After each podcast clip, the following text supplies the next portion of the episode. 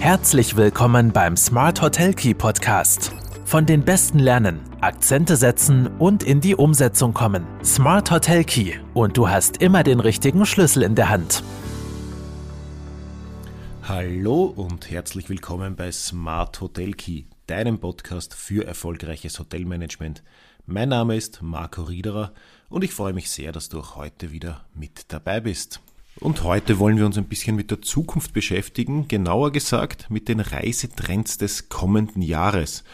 Und es ist ja unbestritten, dass jetzt gerade in den letzten eineinhalb Jahren und aktuell auch wieder sehr viele Bereiche unseres Lebens sich verändert haben, noch verändert, äh, sich noch verändern werden oder wir von Einschränkungen betroffen sind. Und dies hat ganz insbesondere auch Auswirkungen auf unser Reiseverhalten. Aber wie genau sieht die Zukunft des Reisens aus? Wie kann sie aussehen?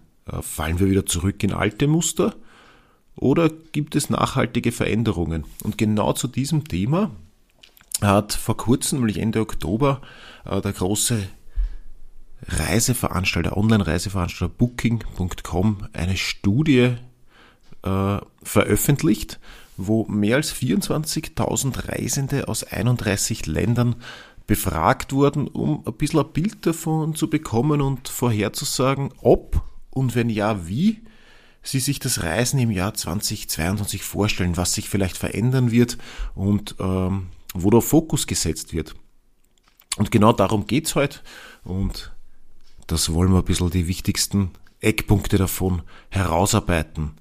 Und wenn man sich einmal das große Bild anschaut von der Befragung, dann fällt eins auf, nämlich Flexibilität ist besonders wichtig und wird besonders wichtig bleiben. Also eine Mehrheit der Befragten legt, äh, legt einen, einen, großen Wert und einen Fokus auf Flexibilität. Das hat dann auch zu tun mit, äh, mit lockeren Stornerbedingungen.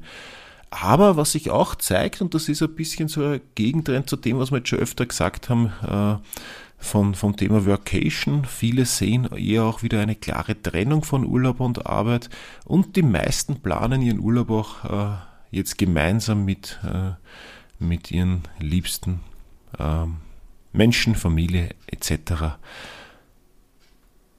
Die wichtigsten Erkenntnisse der Studie wurden auch frei zugänglich gemacht und das Spannende dabei ist, dass man die Reisetrends auch für einzelne Länder gesondert auswerten kann.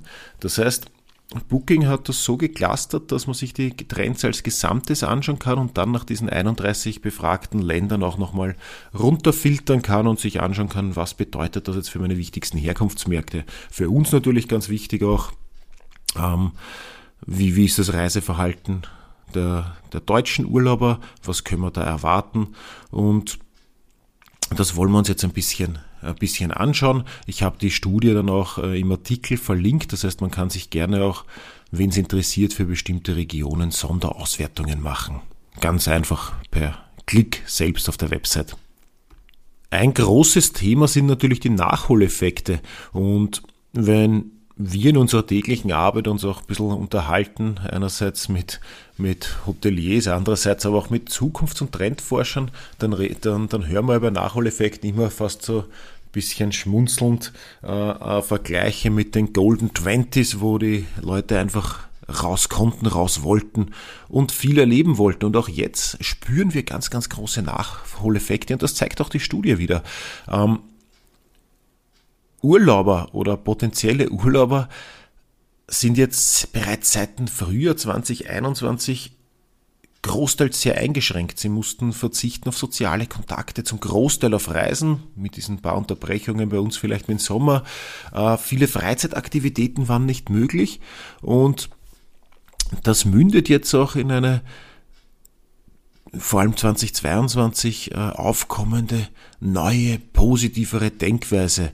Und der Anteil all jener, die meinen, eine verlorene Urlaubszeit nachholen zu müssen, ist mittlerweile auf 63 Prozent gestiegen. Das heißt, zwei Drittel äh, der Befragten in der Studie haben auch dieses dringende Bedürfnis, etwas nachholen zu müssen. Und das ist schon, das ist schon sehr enorm und da können wir schon sehr viel, glaube ich, davon äh, profitieren. Und spannend ist auch so eine Frage, es war betitelt mit dem einfachen Ja sagen. Oder 72 Prozent der Befragten würden quasi zu jedem Urlaub Ja sagen, solange es ihr Budget zulässt. Das heißt, äh, die, die, der spezielle Need nach einem ganz besonderen Urlaub ein bisschen zurückzugangen. Der Großteil würde mittlerweile sagen, einfach ja, fahren wir auf Urlaub, mir ganz egal wohin. Und das zeigt sich auch in einer Unterfrage dann dazu, weil über 60 Prozent der Befragten äh, generell jetzt offen sind für verschiedene Urlaubsarten. Und das zeigt auch diese Diversität dann ganz gut. Ähm, ein spannender Punkt dabei ist vor allem auch die Anreise, also der Weg zum Ziel, wie komme ich zum Urlaubsort, der ist für viele von uns natürlich ein ganz äh, wichtiger Teil der Reise, äh, den wir bisher als notwendiges Übel oft betrachtet haben. Also ja, wir müssen halt auch, es länger weg ist, sitzen wir halt lang im Zug, im Flugzeug, im Auto, was auch immer, das müssen wir tun. Äh, mittlerweile ist allein schon die Anreise etwas, auf das man sich freut. Also die Leute, die Menschen freuen sich allein schon wieder drauf, unterwegs zu sein. Unabhängig vom Ziel freuen sie sich auf diesen Akt des Wegfahrens, Wegfliegens, einfach auf diesen, auf diesen Teil der Reise. Also die Anreise ist ein wichtiger Part äh, geworden, auf den man sich jetzt auch freuen kann. Ein weiterer ganz großer Punkt, den ich in der Einleitung schon kurz angesprochen habe, ist die Flexibilität. Also Menschen haben erfahren, dass Planungen immer wieder jetzt zunichte gemacht wurden alles, was mittel- bis langfristig geplant wird, ist nach wie vor von einer Ungewissheit äh, geprägt. Keiner weiß, ob es wirklich realisiert werden kann.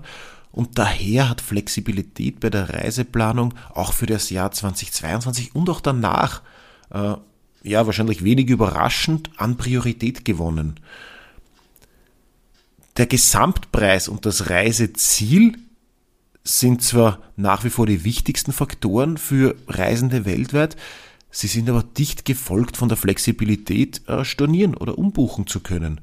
Und das zeigt sich auch gerade bei unseren, äh, äh, bei unserer liebsten, bei unserem liebsten Urlaubssegment, bei den Deutschen. Dort sagen 40 Prozent der Befragten, dass Flexibilität und flexible Stornobedingungen enorm wichtig sind für ihre Entscheidung äh, des, des Reiseziels. Weltweit sind es nur knapp unter 30 Prozent. Und neben der Möglichkeit zu stornieren sind vor allem auch die, die Gewissheit, kein Geld zu verlieren, ein großer Faktor und die Möglichkeit, kostenlos umbuchen zu können. Also das sind so die drei Bereiche, die diese, diesen Need nach Flexibilität ganz gut zeigen und auch einmal mit Zahlen untermauern. Und das Spannende ist auch, dadurch, dass das Reisen grundsätzlich so unberechenbar war und teilweise natürlich immer noch ist, sind sehr viele Urlauber jetzt bereit, sich auf das Unerwartete einzulassen und dabei gerne auch sich von Technologie unterstützen zu lassen. Immerhin 63 Prozent der Reisenden glauben, dass Technologie bei der Kontrolle von Gesundheitsrisiken auf Reisen wichtig ist. Ähm, das heißt, es es, ist, es wird davon ausgegangen, dass uns, wir können das selber alles nicht mehr monitoren, wo ist Hochrisiko, wo sind welche Infektionszahlen, äh, was kann ich überhaupt tun? Also es wird auch darauf vertraut, dass uns vielleicht Technologie hilft, ähm, Vorhersagen zu treffen, in welche Länder man sicher reisen kann. Das ist ein ganz, ganz, äh, ganz, ganz interessanter Fakt auch, dass wir uns selbst so überfordert fühlen, dass wir auf keine Menschenkenntnis mehr vertrauen, sondern der Technologie mehr Vertrauen schenken in Zukunft. Ein großes Aha-Erlebnis in der Studie für mich war äh, dieser Zwiespalt zwischen äh, Workation, also diesem äh, Kunstwort von äh, Work and Vacation, da wo es ja darum geht, Arbeit und Urlaub zu verbinden, was wir ganz stark auch gespürt haben bei, bei uns in Österreich, dass Menschen oft länger auf Urlaub waren und es sind auch immer mehr Vacation-Angebote ins Leben gerufen worden. Und auf der anderen Seite diesen Bedürfnis nach Trennung von Arbeit und Urlaub. Und das ist schon ein sehr, sehr spannender Output der Studie äh, zu den Reisetrends, dass es gerade diese zwei Trendfelder gibt, die äh, parallel zueinander entstehen, weil ich bisher selbst auch immer dieses, diesen, diesen, diesen Drive zu, zu Workation einfach viel ausgeprägter gesehen habe. Aber die Trennung von Urlaub und Arbeit ähm, wird für immer mehr doch auch ein wichtiger, äh, ein wichtiger Faktor. So nach dem Thema die Abwesenheitsnotiz erst wieder deaktivieren, wenn man zurück ist vom Urlaub und äh, im, im extremsten Fall sogar Digital Detox, ich will überhaupt nichts wissen von, der, äh, von dem, was drumherum passiert, wenn ich gerade unterwegs bin, weder Arbeitsmails noch Nachrichten noch sonst was. Äh, laut Booking wollen knapp drei Viertel der Reisenden in ihren Urlaub ganz klar arbeitsfrei gestalten. Das ist schon enorm viel. Durch ortsunabhängiges Arbeiten sind zwar die Arbeitsplätze flexibel geworden, dennoch würden 60 Prozent der Menschen weltweit, weltweit lieber einen kürzeren Urlaub haben, wenn sie dafür komplett abschalten könnten. Und das ist schon äh, äh, eine klare Ansage.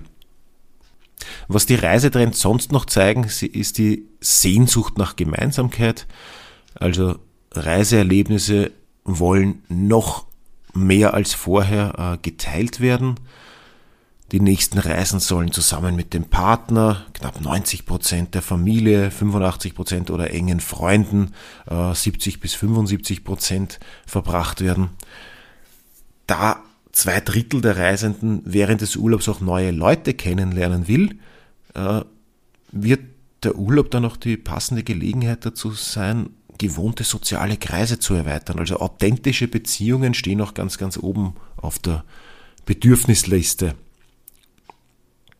Und last but not least, Urlaub in Ferienwohnungen steht bei den Reisetrends ganz hoch im Kurs.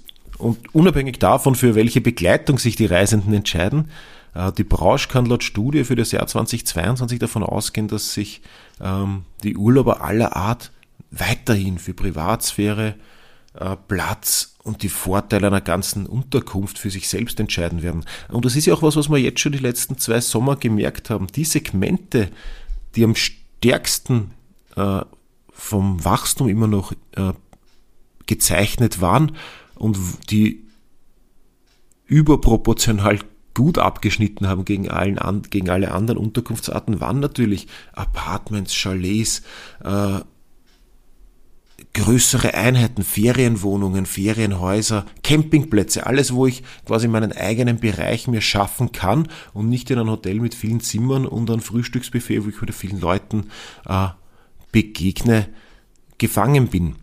Also das ist schon äh, ein wichtiger Faktor und da wird der Bedarf in diesem Bereich noch weiterhin gegeben sein. Und Soziale Nachhaltigkeit und lokale Gemeinschaften nehmen an Bedeutung zu. Also 60 Prozent der Reisenden sind auch der Meinung, dass der Urlaub der lokalen Gemeinschaft vor Ort zugutekommen sollte. Das ist schon äh, um einiges mehr, als ich gedacht habe. Und es rührt auch ein bisschen daher, dass während der Pandemie viele Menschen gezwungen waren, mit dem auszukommen, was man vor der Haustür hatte. Also wir haben dann gelernt, dass man sich stärker in die Gemeinschaft integrieren muss, äh, sich auch engagieren muss, äh, lokale Unternehmen unterstützen, Nachbarschaftshilfe etc. Also da hat sich schon sehr viel in die Köpfe bewegt und das spiegelt sich jetzt dann auch wieder äh, bei den Reisetrends. Und was ich ganz spannend finde, jetzt ganz unabhängig von der Studie zu den Reisetrends, auch Booking verändert sich ja teilweise und das war einer der, eines der größten Themen während der ganzen Pandemie, war ja alles rund um äh, Nachhaltigkeit. Was ist überhaupt nachhaltig? Wohin geht die Reise? Wir haben ja auch seitens Brodinger eine Studie herausgebracht dieses Jahr unter dem Titel Grüner wird's nicht, ähm, wo wir Bio- und Naturhotels äh, untersucht haben und ein bisschen hinterfragt haben, was ist überhaupt echte Nachhaltigkeit und Booking mittlerweile und es ist auch schön zu sehen, wie Entwicklungen und Bedürfnisse äh, der, Reisende, der Reisenden bei einer Plattform Einzug halten. Booking selbst bewertet Unterkünfte mittlerweile auch in fünf Kategorien der Nachhaltigkeit, wo sie unterscheiden zwischen Abfall, Energie, Treibhausgase, Wasser und Unterstützung lokaler Gemeinschaften und Naturschutz. Und unter diesen fünf Hauptbereichen äh, werden derzeit 32 konkrete Maßnahmen genannt, die Unterkünfte leisten bzw. umsetzen können. Und mit dieser Kennzeichnung will Booking natürlich das Angebot einer größeren Vielfalt an nachhaltigen Aufenthalten ermöglichen. Und das ist schon ein äh, sehr spannender Bereich. Das wurde auch gemeinsam mit, äh, mit mit einem Nachhaltigkeitsberatungsunternehmen aufgesetzt, das ganze Thema bei Booking. Und ja, laut Booking werden in der ersten Phase der Einführung die, die Kennzeichnung für nachhaltiges Reisen und ein Überblick über die Nachhaltigkeitsbemühungen zunächst nur auf der Booking-Website der jeweiligen, jeweiligen Unterkunft sichtbar sein und in weiterer Folge, und das ist dann natürlich das Spannende auch für die Hotelbetriebe, die sich hier ehrlich engagieren, in weiterer Folge soll die Kennzeichnung für nachhaltiges Reisen auch auf den, äh, auf den Suchergebnissen, Ergebnislisten erscheinen vom Booking und natürlich dann danach auch gefiltert werden können. Und da ist dann schon einiges, da merkt man schon, dass einiges in diesem Bereich auch im Umbruch ist. Ja, das waren kurz und knapp die wichtigsten Erkenntnisse aus der Reisetrendstudie von Booking.com äh, plus einem kleinen Exkurs zu der neuen Einführung von Nachhaltigkeitskriterien als Kennzeichnung bei, bei Booking-Betrieben. Ähm, ich habe im Artikel sogar ein paar mehr Infos noch reingepackt, als ich jetzt im, im Podcast hörerisch verarbeitet habe. Ähm, ja, was sagst du zu den Reisetrends? Spiegelt sich das mit deiner Wahrnehmung wieder? Wovon gehst du aus? Was, was erwartet dich nächstes Jahr oder ist alles so unsicher, dass du dich eh über keine Prognose drüber wagst? Ich freue mich auf jeden Fall, wenn wir den Blick weiterhin positiv in die Zukunft richten.